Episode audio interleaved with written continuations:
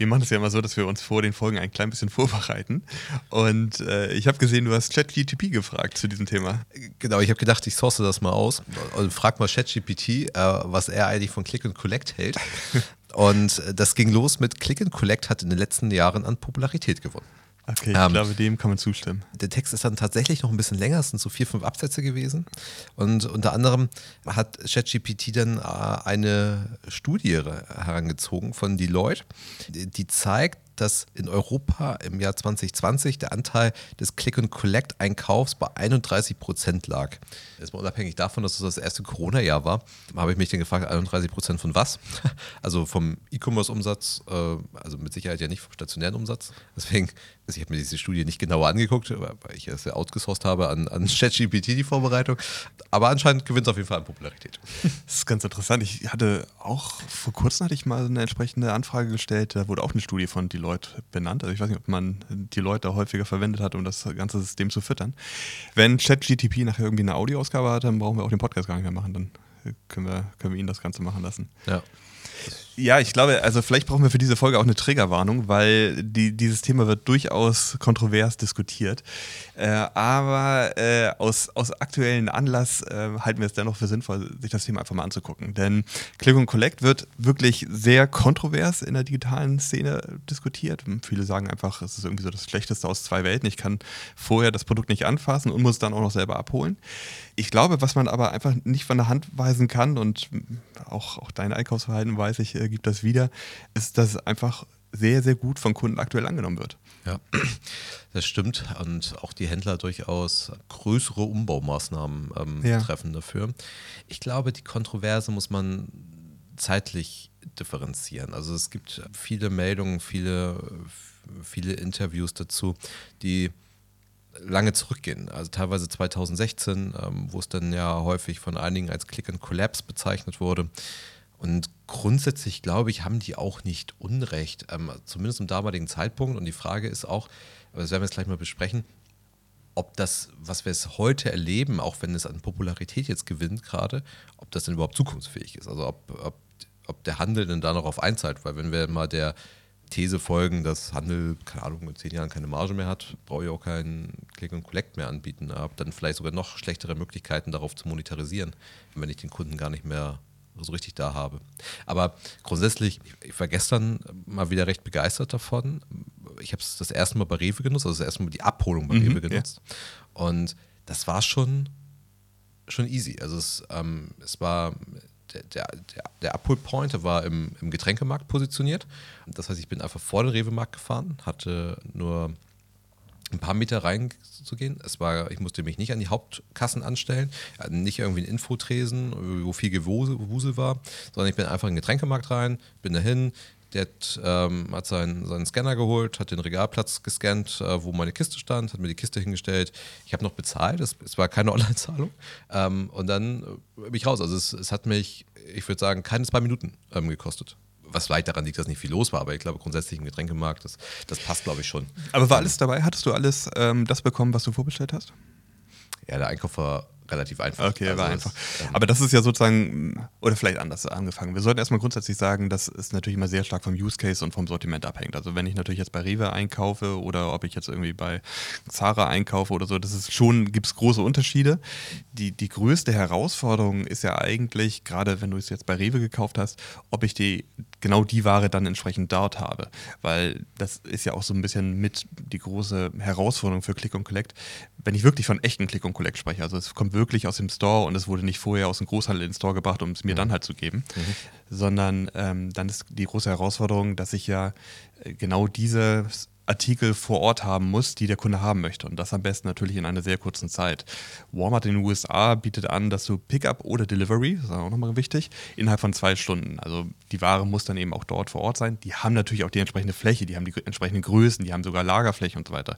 So ein Rewe-Markt, der vielleicht nur mit einem ganz kleinen Lager versehen ist, hat die größte Sache direkt auf der Fläche. Und wenn vor dir eine nettere ältere Dame irgendwie das 16er Pack äh, Milch irgendwie weggenommen hat und die einfach nicht mehr da ist, mhm. dann hast du natürlich das Problem, okay, du hast es bestellt, aber kannst es zwei Stunden später nicht abholen, weil es einfach nicht mehr da ist. Mhm. Da gibt es natürlich technische Lösungen, da kennen wir auch ähm, einen Händler, ähm, der ist ja sehr, sehr weit. Da gibt, gibt, es entsprechende kleine Kameras, die am Regal gegenüber äh, montiert sind. Die können halt direkt automatisch erkennen, ist aktuell die Ware noch vorhanden. Das heißt, du hättest eine fast Echtzeit, ich glaube, es ist auf drei Minuten genau, Warenbestandserkennung. Aber du hast halt immer die Gefahr, dass etwas, was der Kunde vorbestellt, dann nicht da ist. Mhm.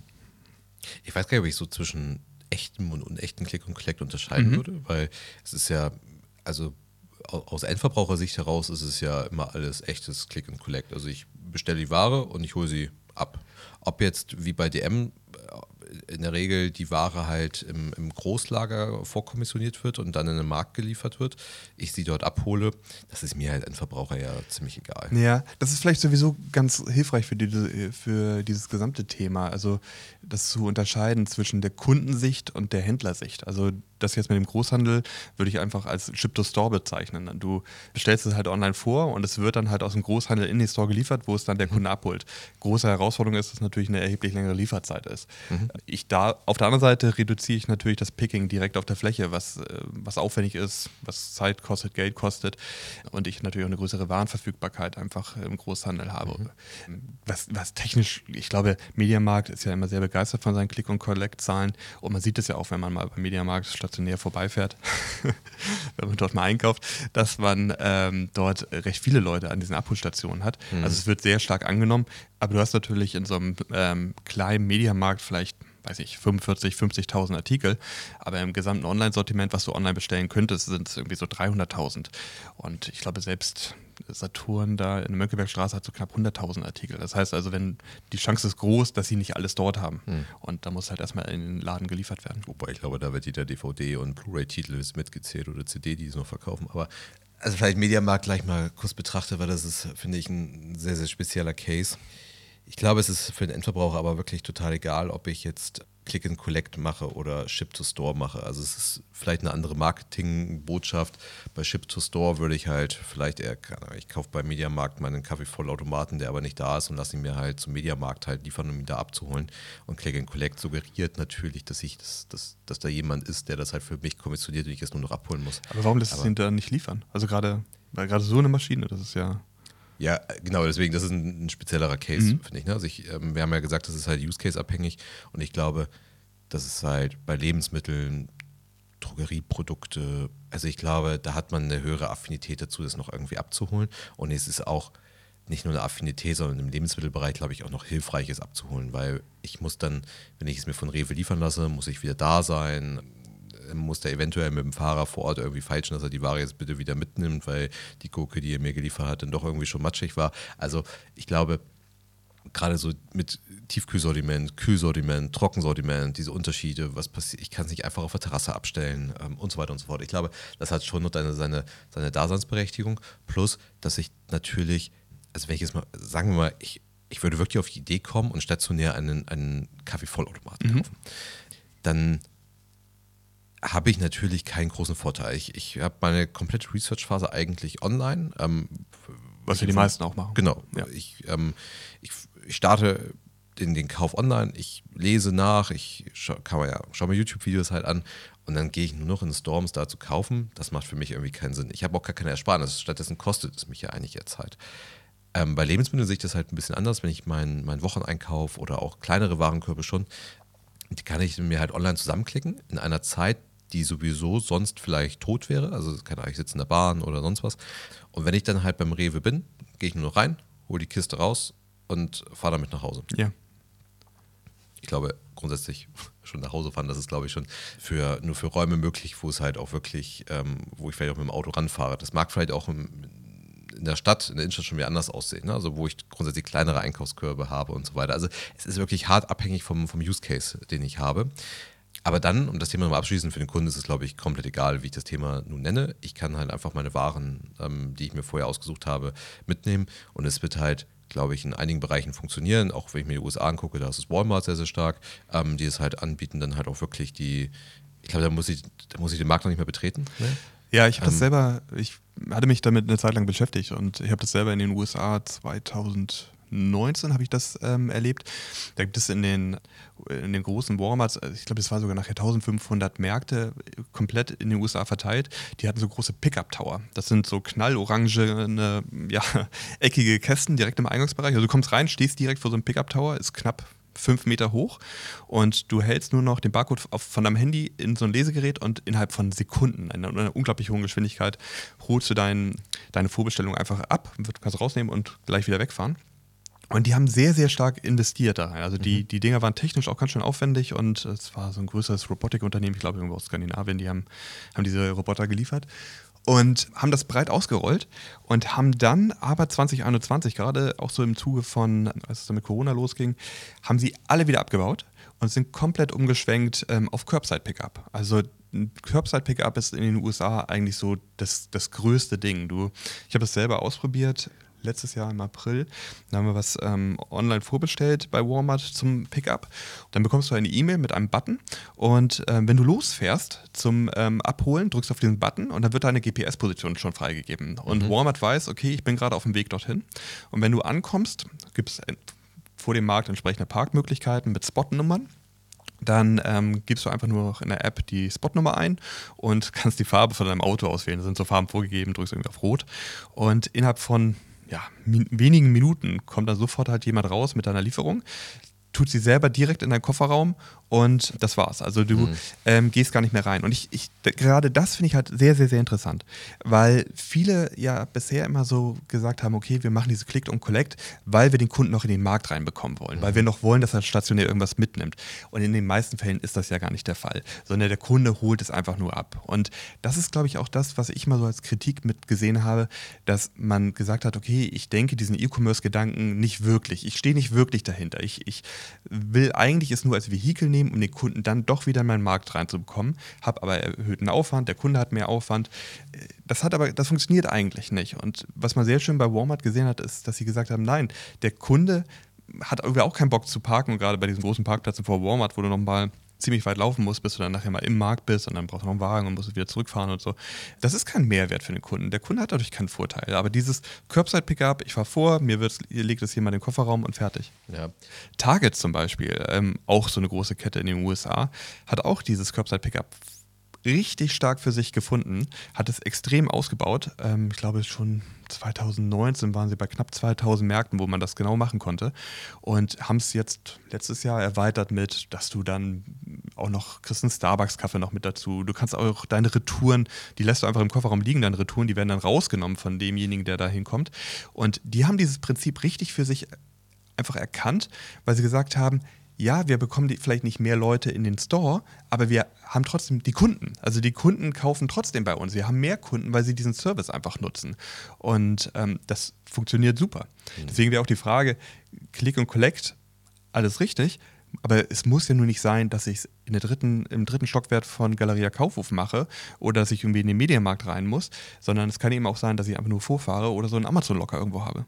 Hm aber da, daran sieht man ja, wenn man halt das für, wenn man das für den Kunden halt denkt und ähm, wie ich das halt gestern hatte, ich, ich fahre halt vor den, ich fahre halt vor den Rewe, gehe halt nur in den Getränkemarkt hinein, ja. um möglichst schnell an meine Waren zu kommen.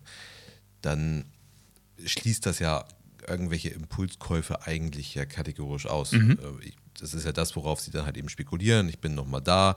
Natürlich könnte sich halt vom Zeitpunkt meiner Bestellung zur Abholung ein neuer Bedarf ergeben haben, ähm, den ich dann halt eben noch mitnehme, den ich wenn ich ne, die Ware online bestellt hätte zum Liefern, dann vielleicht nicht mehr getätigt hätte. Aber wenn ich es ausgerichtet auf den Kunden halt maximal convenient baue, dann würde ich halt eben genau das wieder ausschließen. Ne? Also deswegen ist es, man glaubt nicht so richtig an das Geschäft, man will den Kunden irgendwie noch mitnehmen, das wird dann halt eben nicht funktionieren. Was ich super interessant finde, also aus, aus negativem Blickwinkel heraus, ist halt, wie, wie Mediamarkt das Thema halt angeht. Ich hatte, äh, ich hatte Weihnachten eine Situation, ich, ich brauchte, ich musste ein gewisses Lego-Teil kaufen und bin über Idealo gegangen. Finde ich sowieso schon spannend, dass du für Lego dann nachher beim Mediamarkt landest. Also genau, also ja. es ist, ich bin zu Idealo gegangen, habe die Lego-Artikelnummer halt eingegeben und äh, Mediamarkt war halt der, ich, ich sag's mal so, der seriöseste Händler mit dem besten Preis. Mhm. Und dazu halt noch mit der, mit der entsprechenden Verfügbarkeit halt. Und ich habe dann halt auch mich, wobei eigentlich nur aus experimentellen Gründen, dann halt eben für Click and Collect entschieden Das hätte ich nicht unbedingt gemacht. Hätte ich das nicht ausprobieren wollen, äh, hätte ich mir das natürlich nach Hause liefern lassen. Aber ich habe es dann halt gemacht und bin dann halt zum Mediamarkt hin, war dann ähm, auch dort erstmal recht überrascht, weil sie auch baulich das schon okay. entsprechend berücksichtigt haben. Ja. Ähnlich wie beim, beim Rewe-Markt auch. Der Rewe-Markt hat seinen, seinen Getränkemarkt umgebaut, damit ich da halt entsprechend gut abholen kann, damit die Sachen mhm. im Regal dort stehen können. Es gibt Kühlschränke daneben, aber sehr, sehr einfach gehalten alles bei, bei Rewe. Beim Mediamarkt, die haben es ein bisschen aufwendiger gemacht. Es gibt einen eigenen Abholbereich. Und da standen tatsächlich mehrere Leute vor mir, die ebenfalls abholen wollten. Was mich dann erstmal wieder gestört hat, weil den, diesen Vorteil, ich bestelle das halt, mhm. also was ich bei Rewe halt habe, den, den, den Zeitgewinn habe ich dann bei, bei Mediamarkt schon nicht mehr. Bin dann da rein, habe dann auch, muss man sagen, mittlerweile, ich habe es schon mal vor ein paar Jahren genutzt, mittlerweile aber relativ einfach auch das bekommen. Also es ist nicht irgendwie groß noch Ausweis kontrollieren und so weiter, das war alles nicht der Fall. Wobei ich mich frage, ob es vielleicht bei hochpreisigeren Artikeln vielleicht anders ist oder vielleicht hat die Person sich da auch nicht an die Arbeitsabläufe gehalten. Aber ich habe es dann relativ einfach bekommen, bin raus. Muss aber sagen, also ja, mein Bedarf wurde gestillt. Ja, Mediamarkt hat den Umsatz eingenommen auf einem Produkt, was ich gar nicht im Mediamarkt erwartet hätte. Also könnte man sagen, für Mediamarkt ist es, halt, ist es ganz gut gelaufen. Sehe ich aber nicht so, weil ich habe ja keinerlei Beziehung ja, aufbauen können ja. zur, zur Mediamarkt-Marke. Und es würde mich auch in keinster Faser irgendwie dazu bewegen, nochmal in diesen Mediamarkt halt reinzugehen. Mhm. Also mhm. sie, sie, bauen keinerlei Kundenbindung halt auf. Ich bin über Idealo reingekommen, habe mich nur über den Preispunkt ja. entschieden, bin, stand dann dort an. Es war okay vom Prozess her, auch wenn ein paar Leute vor mir waren. Und ja, rückblickend betrachtet ist es total egal, wo ich diesen Artikel gekauft ja, habe. Du kannst ja Lego jetzt momentan auch schon bei Zalando kaufen. Also das, das ist wirklich total egal. Genau, also es ist, ich kann es ich überall kaufen und es ist halt es ist ja nicht so, dass ich zum Mediamarkt gegangen bin, weil ich jetzt da erwartet habe, dass ich dort Lego kriege, sondern Jalo hat mich da halt hingebracht. Es ging nur über den Preispunkt. Es war verfügbar und es, es wirkte irgendwie einigermaßen seriös und dann, ja. Also deswegen, ich glaube, im Mediamarkt äh, tut sich damit A keinen Gefallen, wie sie da um, wie sie da, wie sie da vorgehen. Auch wenn sie vielleicht relevante Umsätze darüber machen, relevanten äh, Share mittlerweile bei, bei Click und Collect sehen. Aber ich, ich ich sehe keinerlei Vorteil. Also in, weder im Sortiment noch irgendwie in einem Use Case, den, den Mediamarkt dort irgendwie bietet. Also ich glaube, das ist so ein klassischer Fall von, ja, wir bieten das mal an, um irgendwie noch Umsätze zu generieren. Und vielleicht auch als Besänftigung der, ich bin jetzt da nicht so tief im Bilde, wie, wie Mediamarkt und Saturn das handhaben, aber das sind ja, glaube ich, schon Regionalgesellschaften, die die Märkte betreiben. Vielleicht auch, um die ein Stück weit zu besänftigen. Aber das ist so ein klassischer Use Case, wo ich sage, das ist kein Vorteil. Ja, dabei muss man ja sagen, also gerade Media Saturn sind ja in diesem Bereich schon sehr, sehr, sehr lange aktiv. Ich glaube auch sogar 2014 gab es schon so Drive-In-Schalter in mhm. Ingolstadt. Und ich glaube damals beim, bei einem größeren Saturn. Und ähm, auch, auch Rewe hatten wir jetzt ja als Beispiel, die seit 2016 forcieren die halt das gesamte Abholgeschäft, haben auch viel Geld investiert. Ernstings Family zum Beispiel, ich glaube, das war sogar mhm. einer der ersten, der 2003 das als Bestandteil ihrer Online-Strategie. Aber sehe ich auch gar keinen Vorteil. Also, Bei Ernstings Family? Ja. Also Ernstings Family hat da, da gibt es einige Studien zu, warum das wohl so gut funktioniert. Das liegt wohl vor allem an ihren Produkten, dann diese Nahversorgung und dass angeblich halt die Kunden eher im Randbereichen abends spät ähm, etwas bestellen, was sie dann zwei, drei Tage später ähm, beim Nahversorger irgendwie abholen. Ich, ich habe da zwei, drei Studien zu gelesen, ob das jetzt wirklich also so dem entspricht, kann ich schlecht sagen. Wahrscheinlich funktioniert es, weil die Liefergebühr 6 Euro beträgt und die Abholgebühr 2 Euro. Vielleicht funktioniert es deswegen, weil sie sich dann ja eben das Geld sparen. Und wahrscheinlich den Ernst Ceremony kannst du irgendwie noch einigermaßen gut ähm, erreichen. Okay. Und äh, tja, seit Corona befinden sich irgendwie gefühlt alle im Homeoffice.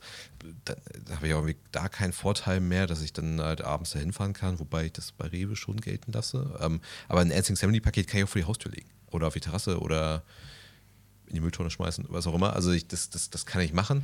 Also da hast du natürlich wirklich dieses Schlechteste aus zwei Welten, ne? dass du halt eigentlich, du kannst die Klamotten vorher nicht anprobieren oder irgendwie mal anfassen oder so und du musst sie auch noch selber abholen. Ja. Das mag bei Kinderklamotten vielleicht irgendwie funktionieren, weil es halt einfach nur, es ist Basic-Ware. Das, das kann vielleicht funktionieren. Aber jetzt, nehmen wir, gehen wir mal so zum Mediamarkt. Ich, ich, sagen wir mal, ich bestelle online eine Waschmaschine oder einen Fernseher und hole das ab. Also warum sollte ich denn das tun? Also dann ja, muss ich ja, ja, nämlich noch um den Transport kümmern. Also so habe ich das Ding vor der Tür stehen. Ja, ja, klar. Und gerade darüber könntest du natürlich dann noch, wenn du es mit Versand machst, durch irgendwie eine Spedition oder so, auch in weitere Services anbieten, dass du halt sagst, wir nehmen dein Altgerät noch mit für 100 Euro oder wir bieten dir noch einen Aufbauservice mit an. Und diese ganzen Zusatzservices, die kannst du ja schlecht anbieten, wenn derjenige es auch noch abholt. Ja. Wo ich auch einen großen Mehrwert sehe, ist, ähm, da, da, merken wir einfach, wenn wir, wenn wir, darüber sprechen, merken wir einfach, es kommt extrem auf den Use Case drauf an. Ich glaube, Bau, Baumärkte haben ähm, ganz großen Vorteil, aber nur dann, wenn sie es wirklich für den Kunden bestmöglichst eigentlich gestalten. Weil ich bin vielleicht am Wochenende irgendwas am Machen und mir fehlt jetzt ein Paket Schrauben, dann kann ich halt mir das online bei Obi, Bauhaus, wem auch immer, eben kurz bestellen, kann halt hin, abholen, muss nicht rein, ähm, spare Zeit ähm, und so weiter und so fort. Also ich glaube, da hat man wirklich einen Vorteil. Ähm, plus, dass ich überhaupt mal ein Sortiment zugänglich mache, was ich online eigentlich kaum greifen kann. Also natürlich finde ich irgendwie, das macht jetzt keinen Sinn für eine Bohrmaschine. Ne? Also das ist irgendwie alles vergleichbar, das finde ich bei Amazon, aber braucht eine Dachlatte 60 x 40 in 5 Meter Länge. Die Maße, die da zur Verfügung stehen, die, die findet man ja kaum online. Also so, da, da habe ich, glaube ich, Du, ja, du, du hast halt natürlich die Situation, dass äh, für die Händler ein entsprechender Aufwand entsteht. Ne? Gerade wenn er dann dabei ist, irgendwie so einen kleinteiligen Einkauf für dich zusammenzustellen. Also der muss halt einen Mitarbeiter haben, der dann für dich zur Abholung durch den Markt läuft und die Sachen zusammenstellt. Ich habe es gesehen im Columbus Circle bei Wool Foods. Da war also der, da ist Woolfood sowieso nicht so riesengroß, aber da war auf der Fläche waren so viele Picker, die unterwegs waren und dann auch schon das normale stationäre Geschäft gestört haben, einfach, weil ähm, du konkurrierst ja in dem Moment sozusagen sogar mit dem Kunden. Also ich will die, äh, ich will die Milch haben, der Picker braucht die Milch und ähm, der nimmt was aus dem Regal, es wird direkt auf der Fläche halt ähm, gepickt. Äh, das sind natürlich auch, diese Leute müssen bezahlt werden. Du hast als Händler natürlich auch dadurch erhöhte Kosten, dass derjenige es nicht selber sich aus dem Regal holt. Ja, Wobei man sich im klassischen stationären Handel ja fragen muss, welcher Kunde.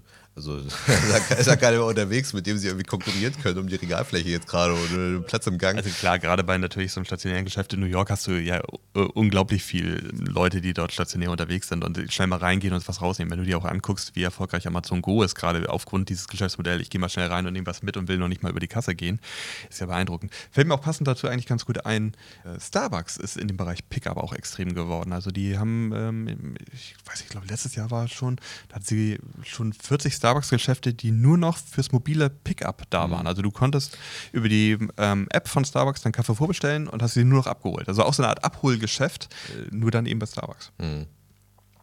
Ja, wobei das natürlich auch mega nervig ist. Ne? Also, ähm, bis du da mal deinen Kaffee bestellt hast ähm, und du aus. So, dass du sozusagen den Prozess umgehst. Ja, ja, genau. Und dann, dann schreiben sie doch den falschen Namen auf den Becher drauf. Also, wobei ich glaube, viele, viele Kunden hat Starbucks, weil sie das ganz gerne erleben wollen. Aber ähm, ja, aber da, da macht es dann halt wieder der Use Case. Ne? Also ja, du, ja. du hast wenig Zeit, du willst einfach nur hin, willst einen Kaffee holen, willst einen Bagel holen, keine Ahnung was und dann, dann, macht halt wieder der Use Case. Also deswegen, man kommt halt immer auf den Use Case und klar, am, Columbus Circle, da hast du dann halt doch relativ viele stationäre Kunden. Ähm, wäre für Columbus Circle ist für mich jetzt nicht der klassische, also gerade auch Wool Foods nicht unbedingt, aber es ist nicht der klassische stationäre Handel.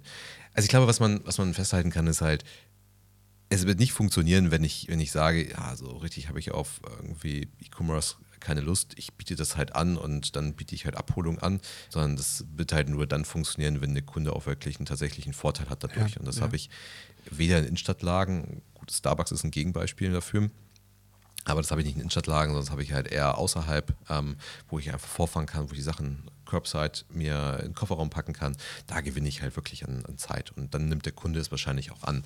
Aber es ist halt jetzt nicht das Modell, um irgendwie stationären Handel zu retten. Also das, Nein, also so, so, darf man das wirklich nicht sehen. Genau, Nein. und das ist auch, glaube ich, die, die Kritik, die halt dann gegenüber Click und Collect halt entsteht, und dann eben nicht funktioniert, es wird es wahrscheinlich nicht funktionieren, um relevant irgendwie Umsätze für einen stationären Händler in der Innenstadt irgendwie zu sichern. Sondern es ist halt einfach ein Kanal und wenn ich dann halt ein entsprechendes Sortiment habe, einen guten Use Case, eine gute Usability biete, dann wird es halt von den Kunden halt angenommen.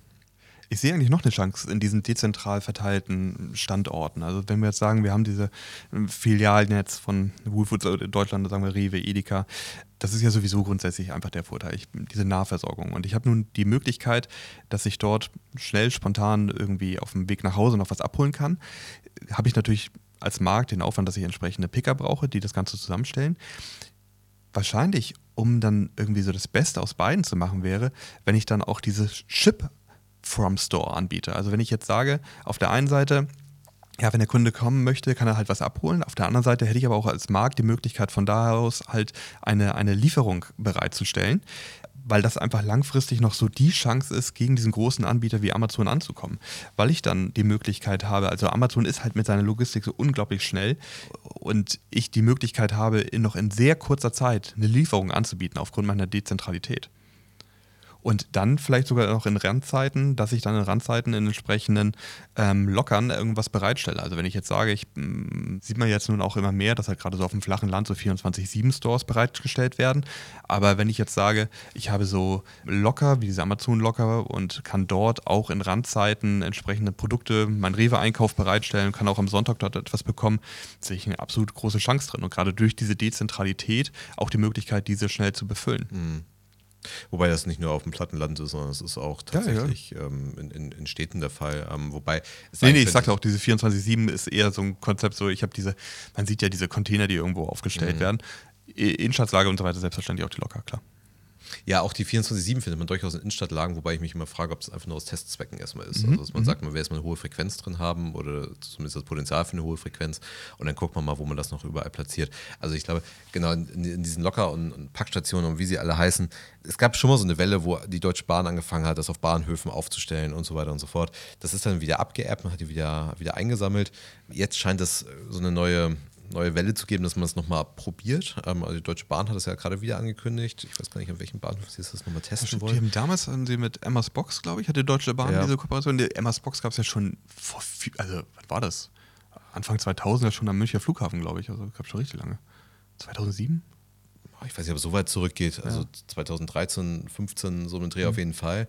Ich glaube, so 2015 standen sie in der Münchner Flughafen. Ja. Aber ich weiß nicht, wie lange sie es schon gab und ich glaube, die, vielleicht waren sie zu früh, ich, ich, weiß es nicht. Vielleicht versucht man das jetzt auch einfach nochmal. Aber man sieht grundsätzlich an der, an der Frequenz dieser, Station, dieser Abholstation, dieser Abholboxen, dass es die, die tendenziell zunimmt, dass es ja doch irgendwie an Relevanz gewinnt, das Thema. Ne? Und auch auch wenn ChatGPT sagt, es gewinnt an Popularität. also ich will das Bild nicht überbewerten.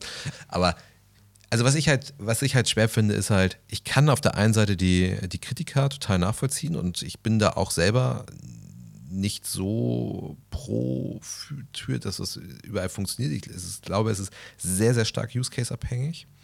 Die Popularität sehe ich aber schon. Also vielleicht brauchte, man, brauchte das Thema einen zweiten Anlauf.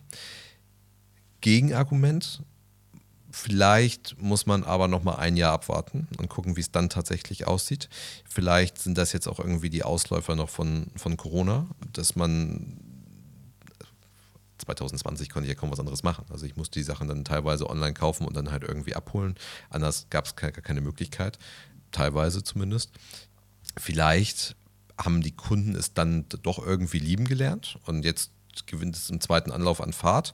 Oder aber es war einfach aus Mangel an Alternativen und es, geht es sukzessive wieder zurück.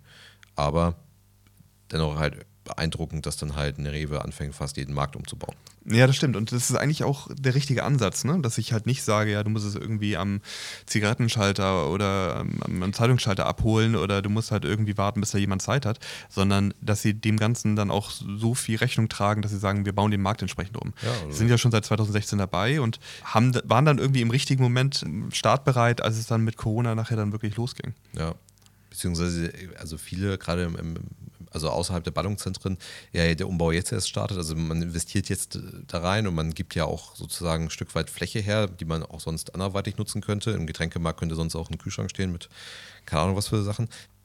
Aber wie gesagt, man, man muss glaube ich mal gucken, ob es Corona da nur so eine so einen Peak geschaffen hat, ähm, das Kundenbedürfnis aber tatsächlich gar nicht da ist. Bleibt halt abzuwarten. Deswegen schwer glaube ich, da eine Prediction drauf zu machen. Ich glaube, das Kundenbedürfnis ist Use Case abhängig schon da wie sie es entwickelt, ich glaube, wenn man in einem Jahr drauf guckt, könnte man, könnte man dann sagen, ja, tatsächlich ist Kundenbedürfnis da oder nein, es war nur ein Corona-Peak. Ja, ich denke auch, es ist sehr Use-Case-abhängig. Also es wird einige geben, bei denen wird das einfach langfristig weiter gut funktionieren. Ich glaube, gerade sowas wie Rewe, Edeka, bei denen kann das langfristig wirklich zum festen Bestandteil werden. Bei anderen, die müssen sich langsam davon irgendwie verabschieden und schauen, dass sie auf den ähm, anderen Wegen mehr Geld verdienen. Das Thema wird ja schon ziemlich lange ähm, bearbeitet und auch von den Medien eng beobachtet. Und dann schauen wir mal, was daraus wird in den nächsten Jahren. Mach's gut, bis dann. Tschüss. Bis dann. Tschüss.